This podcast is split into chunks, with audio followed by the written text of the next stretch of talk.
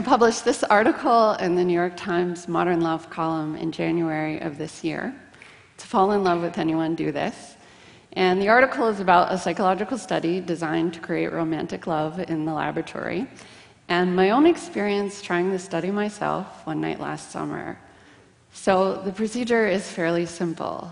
Two strangers take turns asking each other 36 increasingly personal questions, and then they stare into each other's eyes without speaking for four minutes. So here are a couple sample questions. Number 12, if you could wake up tomorrow having gained any one quality or ability, what would it be? Number 28, when did you last cry in front of another person or by yourself? As you can see, they really do get more personal as they go along. Number 30, I really like this one. Tell your partner what you like about them.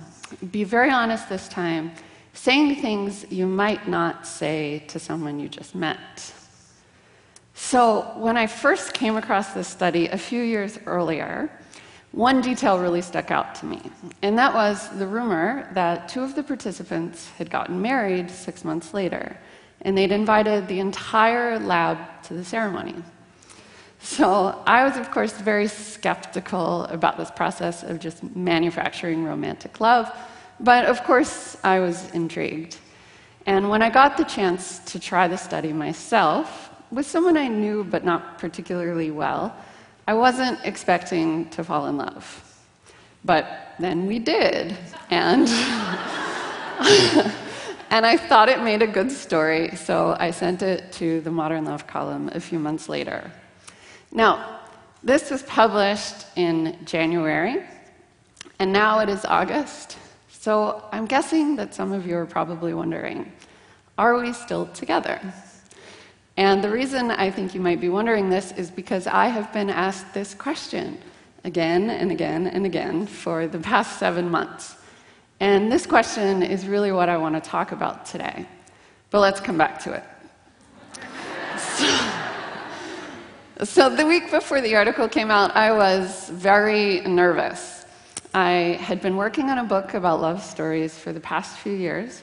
So I had gotten used to writing about my own experiences with romantic love on my blog. Uh, but a blog post might get a couple hundred views at the most, and those were usually just my Facebook friends. And I figured my article in the New York Times would probably get a few thousand views. And that felt like a lot of attention on a relatively new relationship. But as it turned out, I had no idea. So the article was published online on a Friday evening, and by Saturday, this had happened to the traffic on my blog. and by Sunday, both the Today Show and Good Morning America had called. Within a month, the article would receive over 8 million views. And I was, to say the least, underprepared for this sort of attention. It's one thing to work up the confidence to write honestly about your experiences with love, but it is another thing to discover that your love life has made international news. and to realize that people across the world are genuinely invested in the status of your new relationship. and when people called or emailed, which they did every day for weeks, they always asked the same question first are you guys still together? In fact, as I was preparing this talk, I did a quick search of my email inbox for the phrase, Are you still together? And several messages popped up immediately. They were from students and journalists and friendly strangers like this one. I did radio interviews and they asked. I even gave a talk, and one woman shouted up to the stage, Hey, Mandy, where's your boyfriend? And I promptly turned bright red. I understand that this is part of the deal. If you write about your relationship in an international newspaper, you should expect people to feel comfortable asking about it. But I just wasn't prepared for the scope of the response. The 36 questions seem to have taken on a life of their own. In fact, the New York Times published a follow up article for Valentine's Day, which featured readers' experiences of trying the study themselves, with varying degrees of success. So, my first impulse in the face of all this attention was to become very protective of my own relationship. I said no to every request for the two of us to do a media appearance together. I turned down TV interviews, and I said no to every request for photos of the two of us. I think I was afraid that we would become inadvertent icons for the process of falling in love, a position I did not at all feel qualified for. And I get it. People didn't just want to know if the study worked, they wanted to know if it really worked. That is, if it was capable of producing love that would last.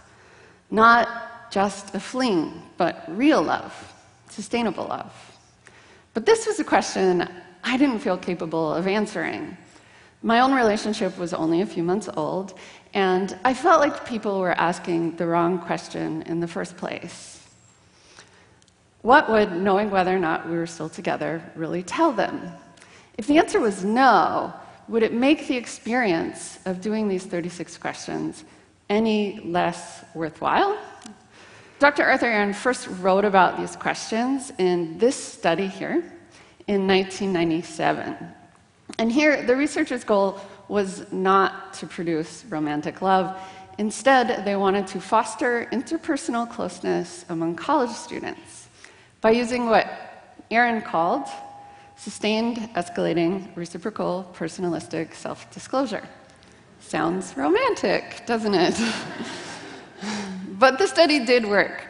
The participants did feel closer after doing it, and several subsequent studies have also used Aron's Fast Friends protocol as a way to quickly create trust and intimacy between strangers. They've used it between members of the police and members of a community, and they've used it between people of opposing political ideologies. The original version of the story, the one that I tried last summer, that pairs the personal questions with four minutes of eye contact, was referenced in this article, but unfortunately it was never published. So, a few months ago, I was giving a talk at a small liberal arts college, and a student came up to me afterwards, and he said, kind of shyly, So, I tried your study, and it didn't work. He seemed a little mystified by this. You mean you didn't fall in love with the person you did it with? I asked. Well, he paused. I think she just wants to be friends. but did you become better friends? I asked. Did you feel like you got to really know each other after doing the study? He nodded. So then it worked, I said. I don't think this is the answer he was looking for.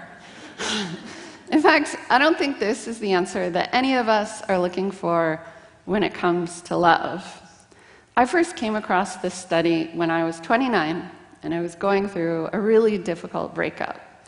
I had been in the relationship since I was 20, which is basically my entire adult life. And he was my first real love, and I had no idea how or if I could make a life without him. So I turned to science.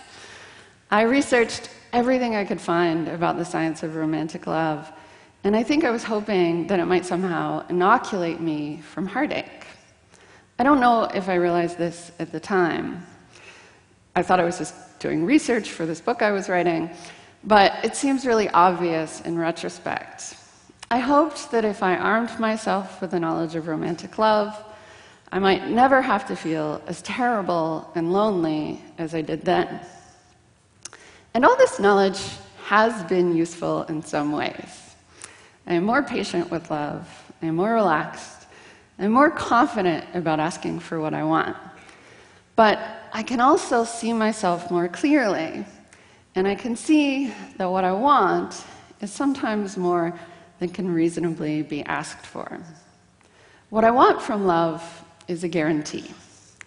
Not just that I am loved today and that I will be loved tomorrow, but that I will continue to be loved by the person I love indefinitely. And maybe it's this possibility of a guarantee that people were really asking about when they wanted to know if we were still together. So, the story that the media told about the 36 questions was that there might be a shortcut to falling in love. There might be a way to somehow mitigate some of the risk involved.